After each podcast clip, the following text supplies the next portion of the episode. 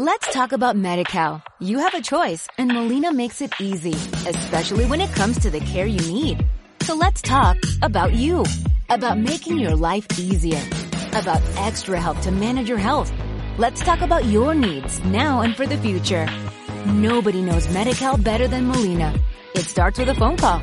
Call 866-420-5330 or visit meetmolinaca.com. Let's talk today. En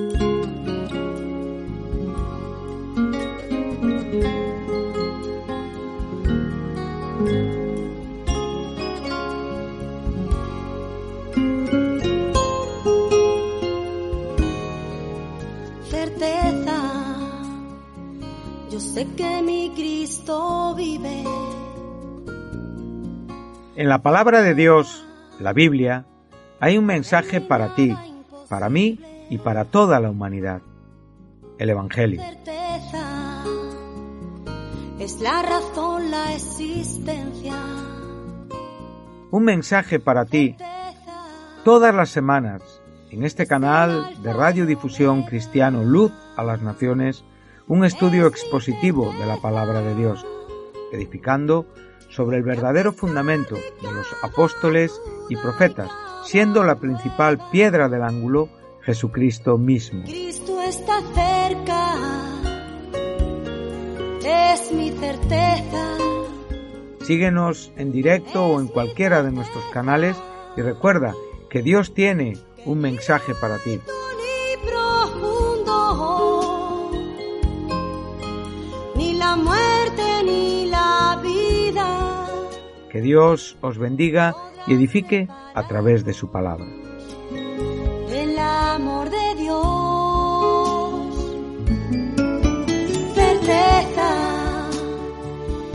Sé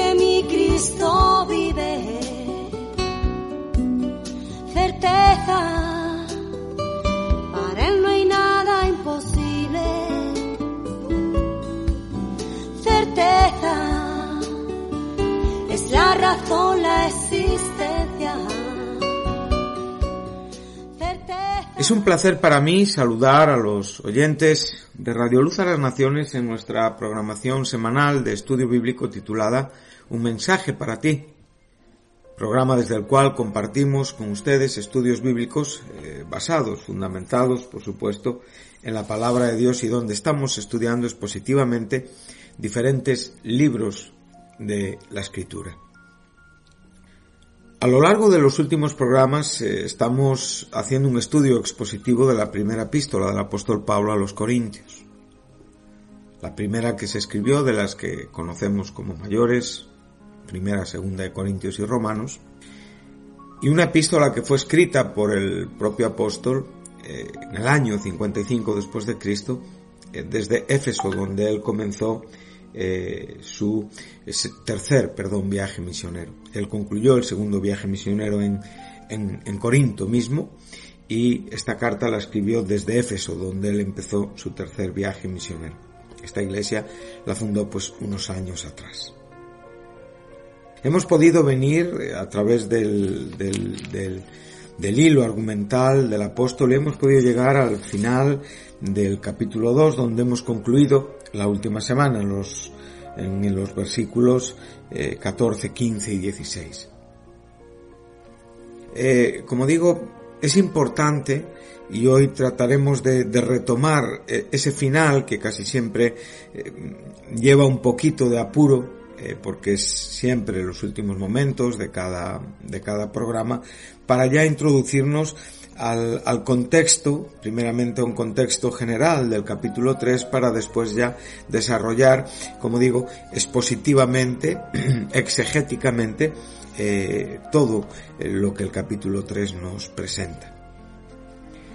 Estamos tratando de ser respetuosos con la gramática, con la propia eh, historia, con el momento en el que Pablo está escribiendo y tratando de, de extraer en la manera más eh, fiel y fidedigna la verdad que aquí Pablo nos enseña, por supuesto, dependiendo única y exclusivamente eh, de la ayuda de Dios.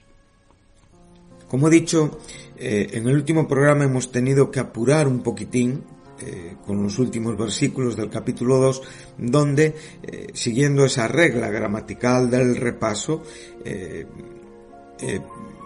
perdón, la regla del estudio de la escritura, esa regla del, del, repaso, ahí estaremos en esos últimos capítulos, perdón, en esos últimos versículos que, que que en mi opinión quizá los abordamos en una forma un poco apurada y por eso creo conveniente detenernos un momentín en ellos en este programa de hoy. Dice así, pero el hombre natural, verso 14, capítulo 2, no percibe las cosas que son del Espíritu de Dios porque para él son locura y no las puede entender porque se han de discernir espiritualmente. En cambio, el espiritual juzga todas las cosas, pero Él no es juzgado de nadie, porque ¿quién conoció la mente del Señor? ¿Quién la instruirá? Más nosotros tenemos la mente de Cristo. Capítulo 3, versículo 1, de manera que yo, hermanos, no pude hablaros como a espirituales, sino como a carnales, como a niños en Cristo.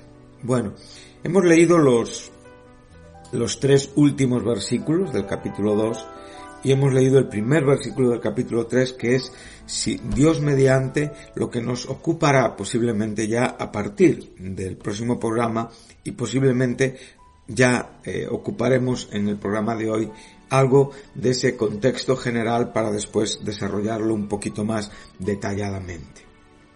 Bueno, hemos visto eh, que el final del capítulo 2 sigue siendo esos contrastes eh, marcados, ¿no? Eh, en, una, en, claramente en cuanto al hombre espiritual y el, y el, y el hombre natural. Hemos podido ver cómo el apóstol se ha esforzado en, diferenciar, en, mostrar claramente el carácter de, los hombres sin Dios, el carácter de los hombres que han sido iluminados con la sabiduría que no es de este siglo, con la palabra de la cruz, ¿sí? Con esa sabiduría que Dios predestinó desde antes de los siglos para nuestra gloria, eh, la desventaja en la que se encuentran estos gobernantes que no conocen esta eh, sabiduría de Dios y que están pereciendo, o sea, que están quedando absolutamente inoperantes. Eh, hemos podido ver con claridad que ha sido esa gracia de Dios que nos ha revelado por medio de su Espíritu Santo todas las verdades eh, concernientes, ¿sí? A, a, esta sabiduría divina y que realmente nos ha hecho comprender y conocer la gracia que hemos recibido de Dios, o sea, lo que no hemos recibido del mundo, sino lo que Dios nos ha concedido. Y en esta misma manera nosotros enseñamos y hablamos. Pablo en este momento es el, el, que está eh, del lado de esta afirmación, o sea, es Pablo quien está enseñando a estos corintios que todavía están conduciéndose de una manera inmadura o carnal las palabras adecuadas, acomodadas eh, del Espíritu Santo, evidentemente con el conocimiento de Dios. Y ahora dice que el hombre natural no puede eh, recibir, no puede percibir, no puede entender, porque las eh, para él son locuras y se tienen que discernir espiritualmente. Bueno, aquí tenemos ese verbo discernir que es eh, crucial, evidentemente, para la comprensión de percibir y, y, en la propia conclusión donde el hombre natural concluye y piensa. Este hombre natural eh, es, un término que nos está hablando de un hombre irregenerado. Eh, el término discernir eh, aparece diez, veces en, lo que, en esta carta que, el apóstol Pablo escribe. Y evidentemente a veces es complicado hallar un, como digo, un significado adecuado. Bueno, técnicamente podríamos estar hablando de examinar o indagar, en el sentido judicial. Y claramente, como digo, tiene este significado, por ejemplo, en el 4.3 y en el 9.3, donde se nos enseña, en cuanto a mí es de poca importancia, por ejemplo, que yo sea juzgado por vosotros o por cualquier tribunal humano. De hecho, ni aun yo me juzgo a mí mismo porque no estoy consciente de nada en contra mía, mas no por, por eso estoy sin culpa, pues el que me juzga es el Señor. Bueno, en estos eh, contextos aquí este término es juzgar. Sin embargo, eh, en algunas opiniones, aquí en este contexto, que, por supuesto tiene que ver con, comprender, tiene que ver con entender, posiblemente también eh, tenga un sentido irónico y que esté más cerca de discernir, en el sentido evidentemente de hacer esos juicios apropiados acerca de lo que Dios está obrando en el mundo. Entonces, eh, claramente Él les está mostrando a estos corintios que con su conducta están más cerca de hombres naturales que de hombres espirituales. De hombres que no tienen el espíritu, que no tienen el espíritu que de hombres que tienen el espíritu porque cuando ya eh, entramos en el versículo 15, eh, ahí podemos ver que la, comprensión y esa actividad propia del hombre verdaderamente espiritual es aquel que juzga todas las cosas. Entonces, ahora en el verso 15 y 16, como digo, ya se va a poner en argumento, perdón, fin al argumento de este presente párrafo así como al de todo lo que ha sido el, hilo, el, desarrollo que ya se inició, eh, como hemos dicho en otros programas, en el capítulo 1, en el verso 17, donde Pablo declara que no me envió Cristo a bautizar, sino a predicar el Evangelio, no con sabiduría de palabras para no hacer vana la cruz de Cristo, o sea, para no vaciar de su poder la cruz de Cristo. Y a la vez como digo, estamos poniendo un fin a ese párrafo o a ese texto que, ese versículo que da inicio, que tiene inicio en el capítulo 1, como hemos dicho, verso 17, y nos introduce también, por supuesto, a la gran polémica eh, en cuanto a todo lo que los corintios viven y sus complicadas relaciones, que ya a partir del capítulo 3, entre los versos 1 y 4, eh, se nos enseñan. Por lo tanto, podemos ver que ahora Él nos dice, el hombre espiritual examina todas las cosas, pero Él por su parte no es examinado por nadie, porque ¿quién conoció la mente del Señor? ¿Quién le instruirá? Mas nosotros tenemos la mente de Cristo. Bueno, eh, eh, estos párrafos forman unas unidades donde el primero está en relación con el último y el segundo está en relación con el tercero. O sea, el primero, el hombre espiritual, está en relación con aquellos que tienen la mente de Cristo y el segundo, el, por, el que no es examinado de nadie y está en relación con ese texto de Isaías que el apóstol está presentándonos en este, en este momento, Isaías 40:13. ¿Qué podemos decir? Bueno, pues evidentemente el, primer versículo está en un claro contraste con la palabra final, eh, referente al hombre natural, aquel que no puede discernir espiritualmente, aquel que es incapaz de entender las cosas del espíritu porque tienen que ser examinadas, tienen que ser discernidas para tener evidentemente un juicio concluyente espiritual y acertado. O sea, tienen que ser llevadas a cabo por medios espirituales, o sea, por, por el Espíritu Santo. Sin embargo, este hombre no tiene el Espíritu Santo. En, en contraste con el, eh, el hombre espiritual, el neumáticos. Este es el hombre que tiene el Espíritu. Este hombre no tiene tal desventaja, no se encuentra con este problema esta persona, el creyente, nosotros, podemos comprender, podemos discernir y podemos juzgar. Ahora, por favor, eh, queridos oyentes, no podemos arrancar esta declaración del contexto donde tiene significado, porque como digo, este, estos versículos en muchos casos se han usado eh, en una manera totalmente descontrolada, equivocada, y ha llevado a personas a declarar que están en el derecho de juzgar y que ellos no pueden ser juzgados por nadie. No, no, esto no es lo que aquí se nos está enseñando. No podemos arrancar esta, esta frase del contexto donde realmente tiene eh, su verdadero significado. Por lo tanto, eh, es el Espíritu, no nos olvidemos, el que escudriña todo hasta lo profundo de Dios. Eso ya nos lo ha enseñado el versículo 10 del capítulo 2. Por lo tanto, y como consecuencia, la persona cristiana, el nacido de nuevo, el creyente fiel, el creyente, eh, el verdadero cristiano, como dice, eh, sí puede discernir aquellas cosas que Dios ha revelado. Puede tener un entendimiento acerca de lo que está en la palabra, puede comprender lo que el Señor nos enseña a través de la palabra, puede tener relación con Dios por medio de la comunión a través del Espíritu Santo.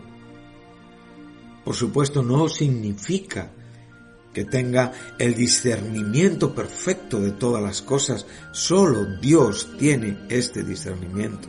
Solo el Espíritu Santo tiene este discernimiento y nosotros dependemos única y exclusivamente de Él para poder comprender perfectamente todo lo que tiene que ver con Dios.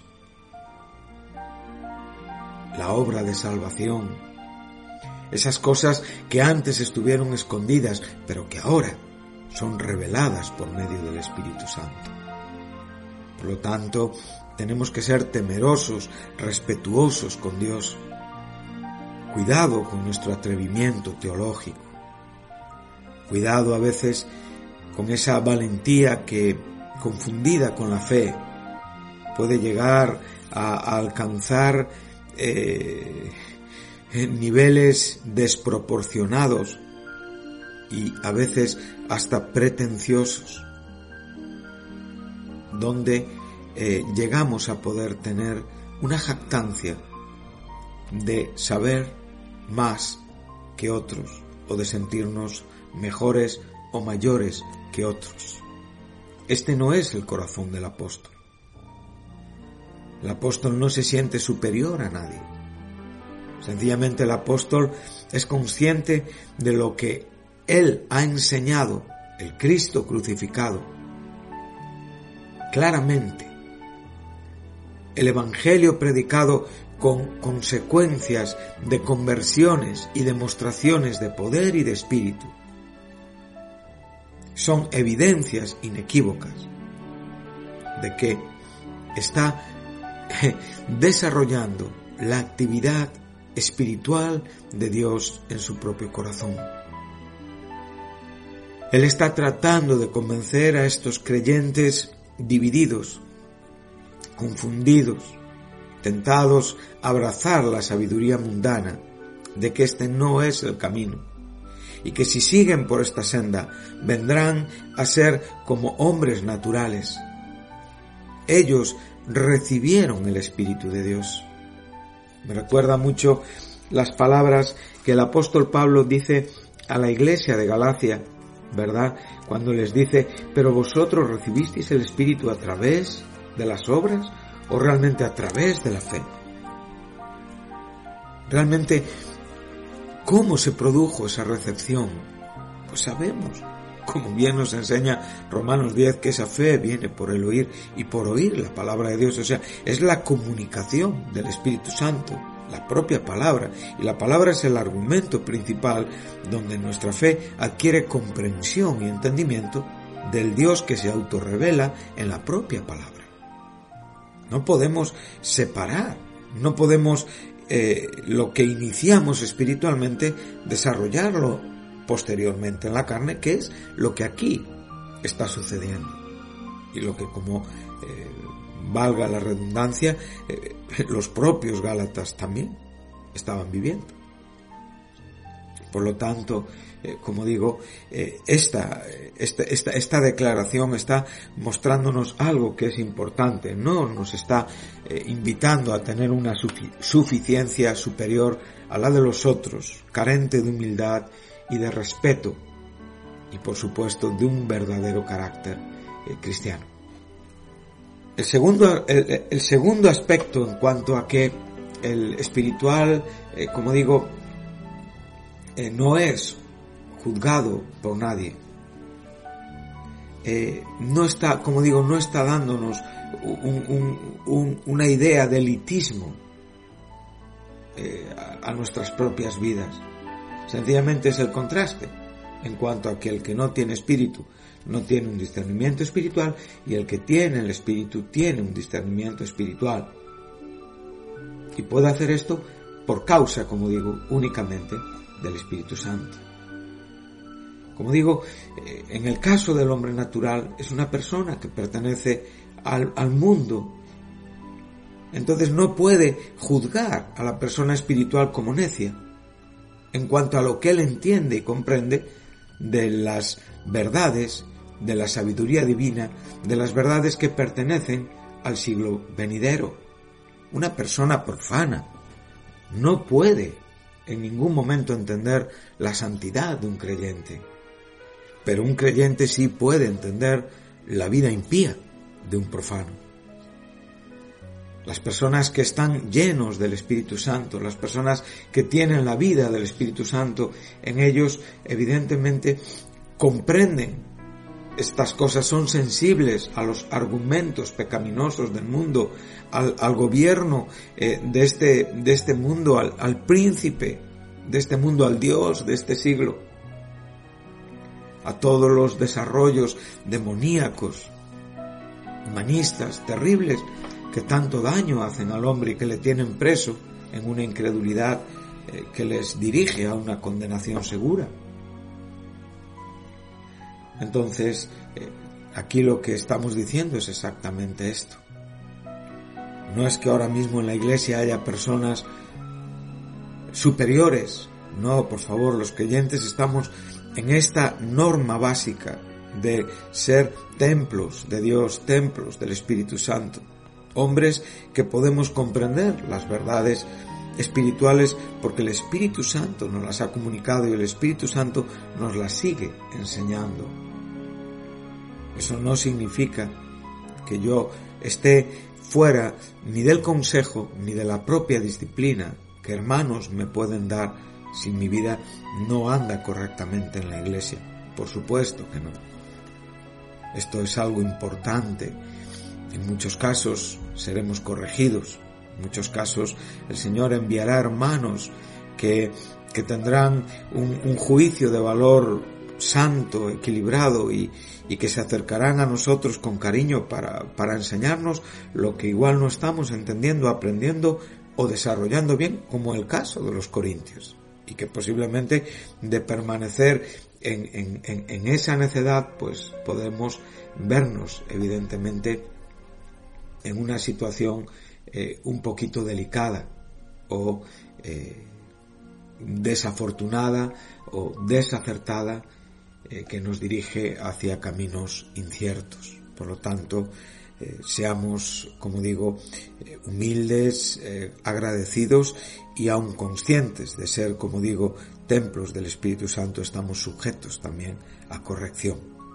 Y, como es este el caso, que podamos ver esos contrastes entre lo que nosotros tenemos y lo que evidentemente el mundo, el hombre, perdón, natural, que está bajo el gobierno de este mundo, del sistema de este mundo, eh, no tiene. Y damos muchas gracias a Dios. Como hemos dicho, el apóstol va a introducirnos a una cita del Antiguo Testamento. No, no usa esa frase como está escrito, que normalmente él usa, él va a citar Isaías 40, eh, 13, que dice así, ¿quién guió al Espíritu del Señor o cómo consejero suyo le enseñó? Bueno, es una pregunta retórica, lo sabemos, eh, cuya respuesta es muy sencilla nadie. Por lo tanto, eh, esto que aquí eh, está presentando el, apóstol nos está mostrando la importancia de la fuente o el origen de nuestra sabiduría. Bueno, no debemos de perder de vista que él no está saliéndose del guion que, que, le, que, le, que le, está llevando en la propia enseñanza que está dando a estos creyentes. Estos creyentes eh, realmente deben de conocer la verdadera sabiduría. y evidentemente tener un juicio espiritual sobre aquel que tiene el espíritu.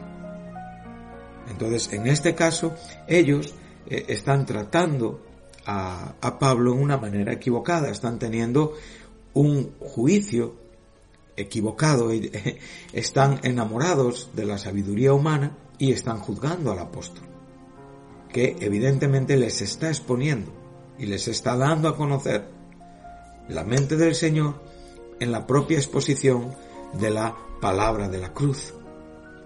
Entonces ellos no están en condiciones, por sus propios argumentos, de juzgar el propio corazón del apóstol. Y en esta manera, el apóstol les está comparando también con una, eh, con una idea totalmente contradictoria a lo que un hombre espiritual debe de ser. Bueno, él concluye diciendo nosotros tenemos la mente del Señor. Él en este momento está hablando de aquellos que están predicando el Evangelio en contraste con aquellos que están argumentando con sabiduría humana. O sea, aquellos que están careciendo del Espíritu y que por lo tanto no conocen la mente del Señor. Esto es importante. O sea, Pablo eh, está diciendo, nosotros eh, tenemos la mente de Cristo, no en un sentido en el que ningún hombre tenga la mente de Dios en esa manera perfecta como Dios es, sino sencillamente que conocemos los pensamientos de Cristo que el propio Espíritu nos revela.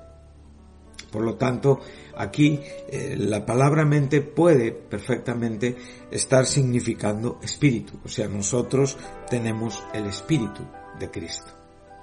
Entonces, como digo, en este momento es donde ya concluimos esta, esta verdad que venimos enseñando.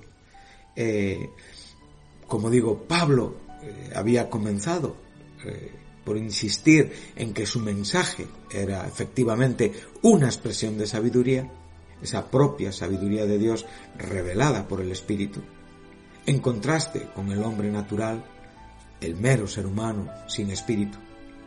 Evidentemente aquel que no comprende la mente de Cristo, en contradicción con los que poseen el espíritu, y que evidentemente estos corintios tenían este espíritu, habían sido transformados, tenían esta mente. Sin embargo, su propia conducta es contradictoria a esa propia realidad donde ellos deben de vivir relativa a la fe. Entonces, ellos parece que tienen más interés en las ideas más humanas que divinas y por lo tanto están destruyendo, destruyendo los propios principios básicos donde el Señor construye y fundamenta su iglesia, que es la obra de Cristo en la cruz. Y esto, evidentemente, se evidencia en el propio fruto de las divisiones y de las contiendas. O sea, las divisiones y las contiendas no son el fruto de la conducta espiritual, son el fruto de la conducta carnal que ahora más claramente Él empezará a desarrollar en el contexto que ahora mismo nos va a ocupar. Y por lo tanto, creo ¿no? Que esto debe de ser una preocupación que todos, ¿eh? que todos los creyentes, que todas las personas que tengamos ministerios, responsabilidades en la iglesia nos debe de ocupar. No para sentirnos superiores a nadie, sí para despertar que cada hijo de Dios tiene eh, el Espíritu Santo en su corazón y que tiene una condición especial y diferente frente al mundo, no frente a sus hermanos. No somos superiores a nuestros hermanos. No podemos ejercer una autoridad carnal sobre nuestros hermanos. Nosotros tenemos el Espíritu de Cristo y vivimos en una igualdad de comunión cristiana con nuestros hermanos, porque Él es fiel que nos llamó a la propia comunión con Cristo. Y desde ahí Honramos los dones y las gracias que cada hermano ha recibido en la iglesia. Honramos los ministerios, honramos las diferentes ocupaciones. Podemos tener el debido y profundo respeto espiritual los unos a los otros. Pero nuestras diferencias no radican entre hermanos, radican en nuestra condición frente al mundo. Entonces, esto debe de ser siempre eh, el asunto principal nosotros tenemos una centralidad y es Jesucristo y este crucificado. Nuestra iglesia debe de ser Cristo céntrica. El Espíritu Santo tiene que ser el gran identificador del pueblo de Dios, de sus valores, evidentemente, de esa visión que tenemos eh, frente a este mundo y que es radicalmente opuesta a la sabiduría de este siglo. Nosotros conocemos quién es Dios y lo que Cristo evidentemente ofrece y lo que Dios se propone en Cristo. Nosotros esperamos un glorioso futuro que nunca eh, va a acabarse. Ellos tienen una sabiduría que está en vías de caducarse. Por lo tanto, nosotros somos el pueblo de Dios, la iglesia de Cristo. La iglesia en su conjunto también es el templo de Dios, como bien va a enseñar Pablo en el capítulo 3, en el versículo 17. Somos espirituales, pero no para elevarnos a una superioridad elitista, sino a una comprensión más profunda de Dios y de su Cristo crucificado que nos llevará a una conducta humilde, correcta y adecuada en la iglesia.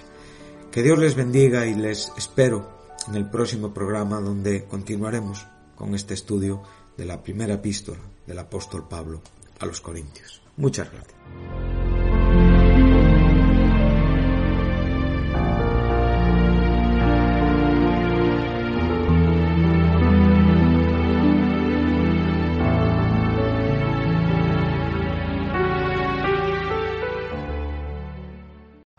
Talk about MediCal. You have a choice and Molina makes it easy, especially when it comes to the care you need.